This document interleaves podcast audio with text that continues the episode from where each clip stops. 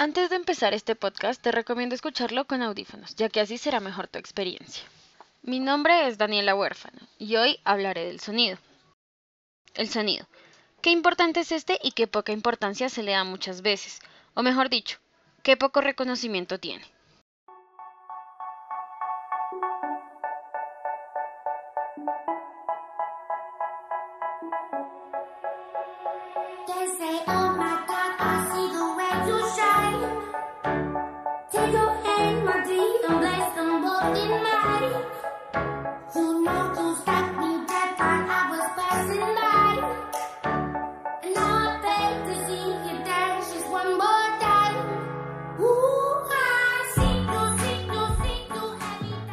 El sonido y el entretenimiento. Este tema podría decirse que se extiende demasiado, así que me enfocaré específicamente en la importancia del sonido en los videojuegos, lo cual nos incumbe bastante en nuestra carrera, y más para aquellos que queremos enfocarnos en los videojuegos, ya que con el sonido se pueden provocar diferentes emociones en el jugador, esto dependiendo de lo que el desarrollador quiera proyectar. Por eso es que el sonido es una herramienta muy poderosa si se sabe aplicar. Sin más preámbulo, comencemos.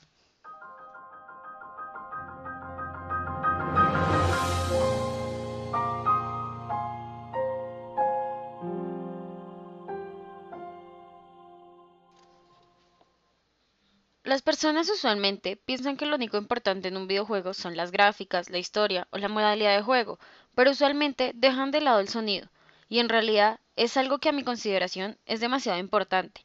El sonido te puede llegar a generar una inmersión completa. Esto podría dejar en ti una experiencia o bien muy buena o bien muy mala.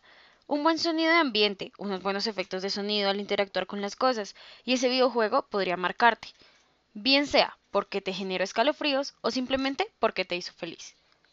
Frente a los videojuegos, el sonido juega un papel fundamental, y es que supongamos que estamos jugando un juego de disparos online, como lo es el Counter-Strike. En este juego los sonidos tienden a ser mucho más importantes que inclusive los gráficos. ¿Por qué? Cuando estás en una partida online de un shooter, lo único que importa es matar a tu enemigo y ser el mejor haciéndolo, a lo que contribuye mucho el sonido, y es que dentro del juego hay sonidos que pueden ayudarte a ubicar a tu enemigo, bien sea por una bomba,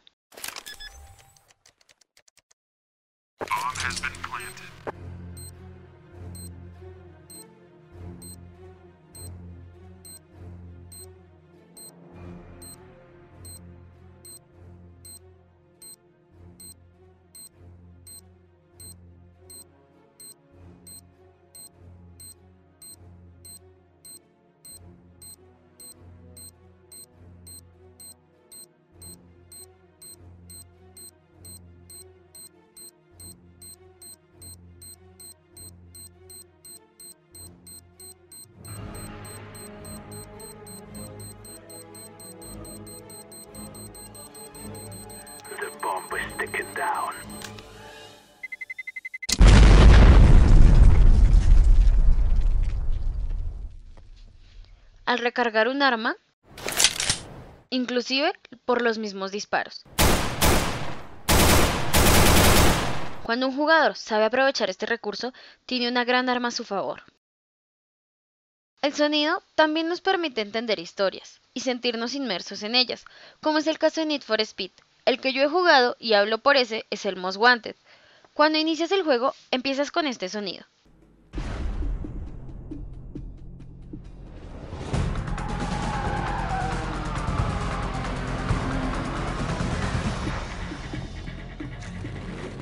tu coche? Papeles. Dame tu tarjeta rosa.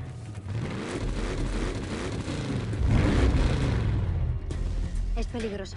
Cambiará de pintura si es necesario. Primero me quedaré con tu buga y después con tu piba. Ve preparándote. Concéntrate. Tiene potencia en cantidad, así que deja que cambie primero.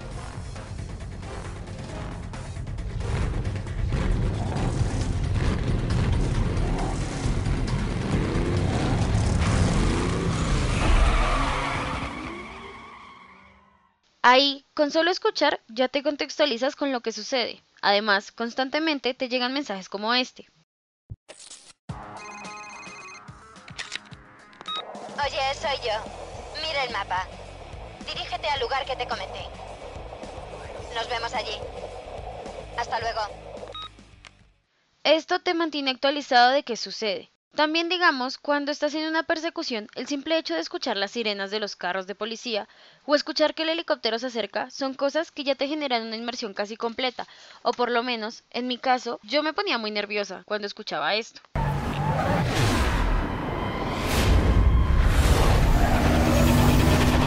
Me acerco rápidamente a un vehículo que encaja en la descripción del aviso. Esperad mientras confirmo que es nuestro hombre.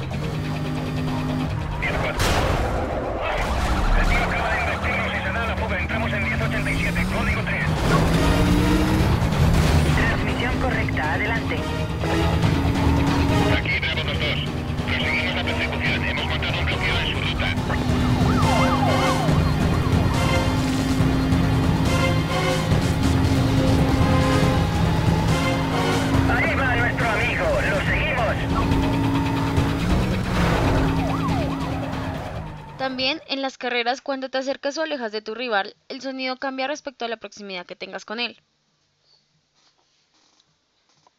El sonido en los videojuegos ha ido evolucionando, como es el caso de los sonidos adaptativos o música procedural. Consiste en que la música del juego fluya de acuerdo a lo que el jugador haga, cambiando de forma automática, al momento de correr, atacar o con el simple hecho de que un enemigo esté cerca. Este tipo de sonidos podemos encontrarlos en títulos como Rise of the Tomb Raider,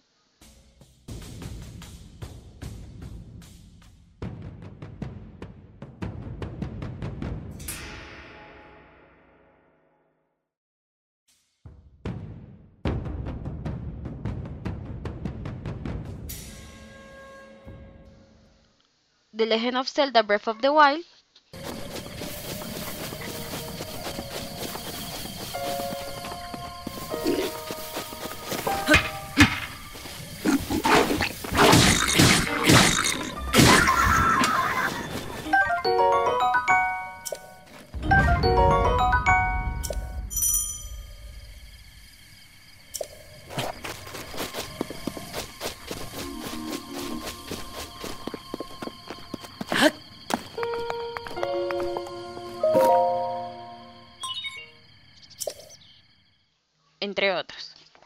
A eso me refiero. La interactividad del juego y el sonido van muy de la mano, pero ¿y por qué los sonidos nos afectan tanto? Martin Brainon nos dice, expliquemos este fenómeno desde una visión neurocientífica. Son muchos los mecanismos neuronales que entran en funcionamiento cuando detectamos un sonido, pero no siempre se produce de la misma manera, ya que las vibraciones de cada uno hacen que nuestra respuesta varíe. Para explicar esto, él nos pone de ejemplo la música, o como él dice, el arte de los sonidos, donde nos expone que son pocas las cosas que nos estimulan como lo hace la música, ya que con ella se libera la dopamina, produciendo así sensaciones tales como la comida, el sexo o las drogas. Lo que sucede con la música es que los estímulos que genera llegan al sistema límbico, en concreto al circuito cerebral subcortical, donde aparecen las respuestas fisiológicas a las emociones. Ahora escucha esto.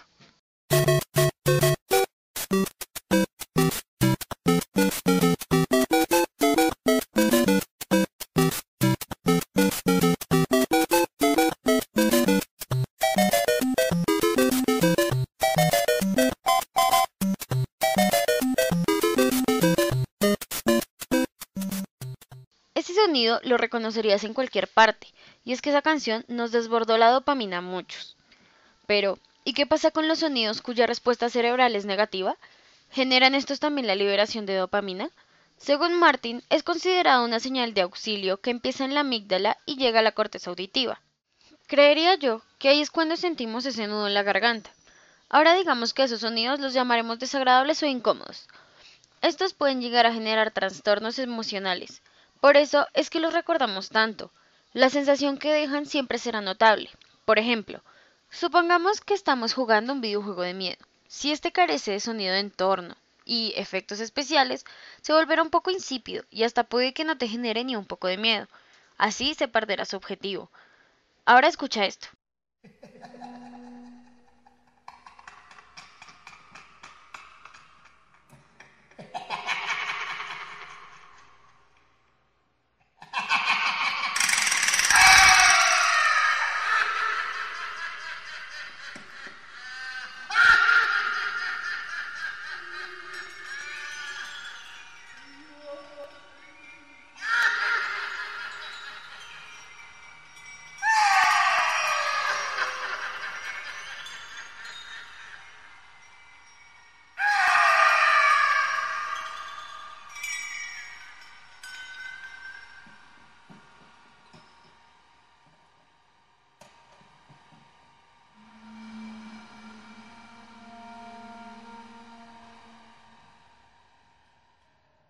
Dime, eso debió ponerte por lo menos un poco nervioso.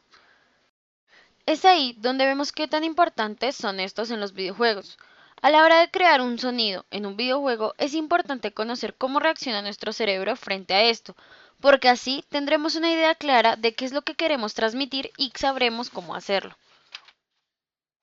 Listo, ya que tenemos claro cómo funciona el cerebro y cómo podemos hacer que reaccione frente a lo que necesitamos, eso ya nos da una idea de cómo podemos usar esta gran arma a nuestro favor. Ahora bien, respecto al entretenimiento, podría decirse que el sonido juega un papel muy positivo, pero les plantearé la otra cara de la moneda, y es cómo el sonido puede perjudicarnos. En este segundo apartado hablaré del sonido y la sociedad, principalmente cómo el mal uso de este puede inclusive afectar nuestra salud.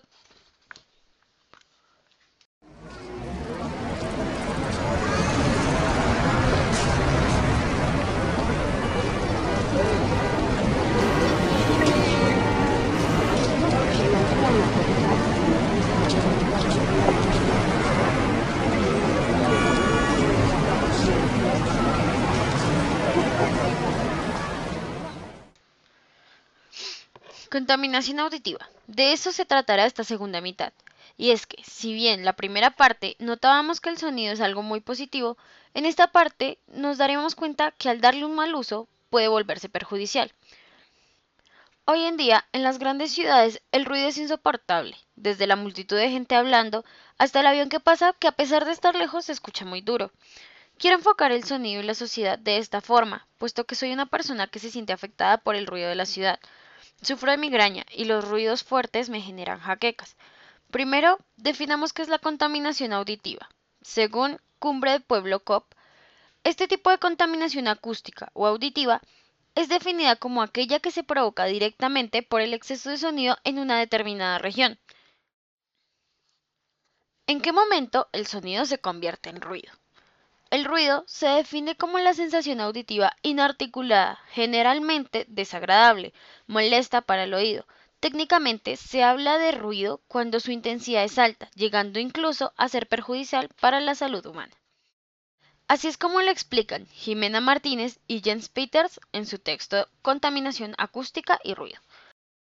Ahí es donde entran los ruidos en las grandes ciudades, ya que estos nunca paran. A toda hora hay alguien gritando, un carro pitando, construcciones, una moto a la que el exhausto o el tubo de escape le suena como si se fuera a desbaratar. Y es que estos ruidos van desde los 80 decibeles en adelante.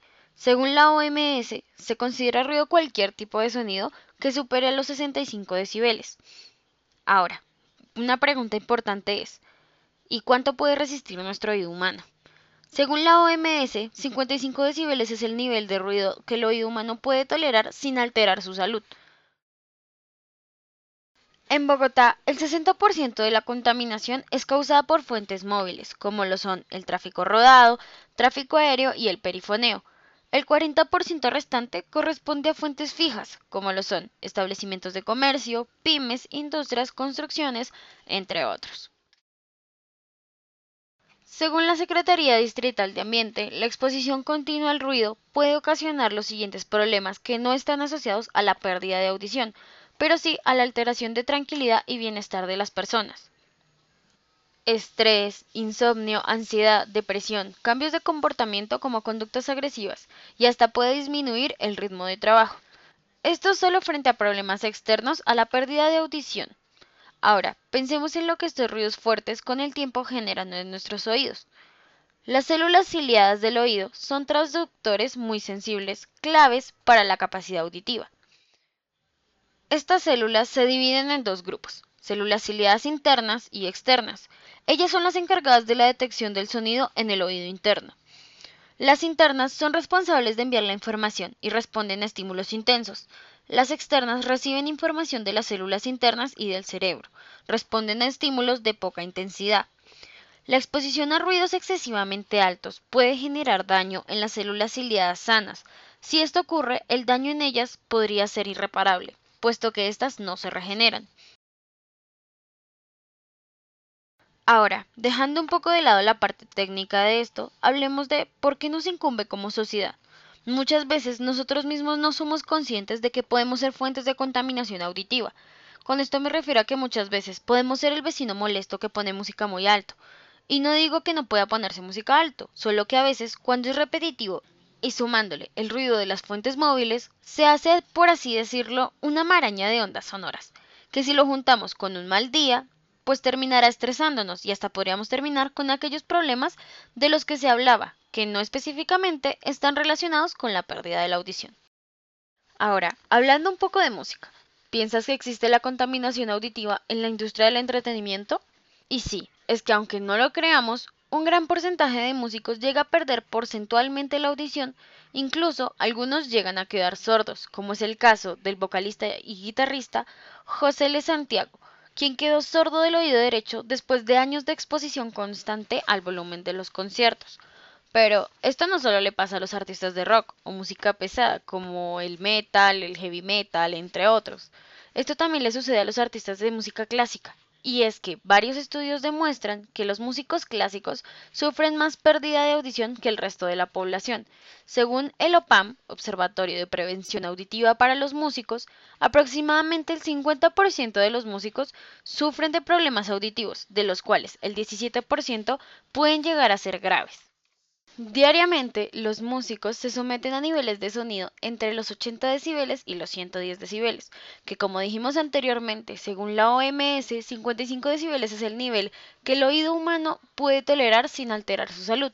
Por ejemplo, solamente el sonido de un contrabajo puede superar los 80 decibeles.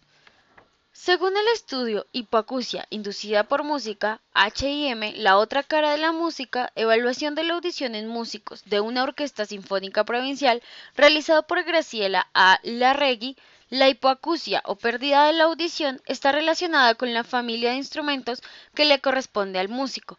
El estudio nos dice que los instrumentos de cuerda son un 75.9% hipoacústicos los de madera 73.3%, los de metal 87.5% y los de percusión un 100%. A esto se le suma que también influye si los músicos ensayan en grupo o a nivel individual. En los ensayos de una orquesta, el 41% de los músicos se ve afectado, mientras que a nivel individual solo el 18%. Pero la hipoacusia no es el único problema que sufren los músicos. También está la hiperacusia, tinnitus, dipoaclusia y vértigos. Si lo analizamos, son bastantes cosas, y quién pensaría que la música clásica podría lastimar tanto un oído. A pesar de que hay músicos que usan protección para esto, a pesar que hay músicos que usan protección para evitar esto, como lo son los tapones de oídos, la mayoría de ellos aseguran que es difícil interpretar y escuchar a los demás músicos cuando los usan. Para concluir, sí, el sonido es algo muy importante, como vimos en la primera parte. Es algo a lo que podemos dar un muy buen uso y que a nivel de entretenimiento, viéndolo nosotros desde el punto de vista del usuario, sí es algo que tiene reacciones muy buenas. Pero como en todo, hay cosas positivas y negativas. La industria del entretenimiento, desde el punto de vista de los músicos, es la parte negativa. La música es hermosa y así como puede liberarnos dopamina, puede dejarnos sordos.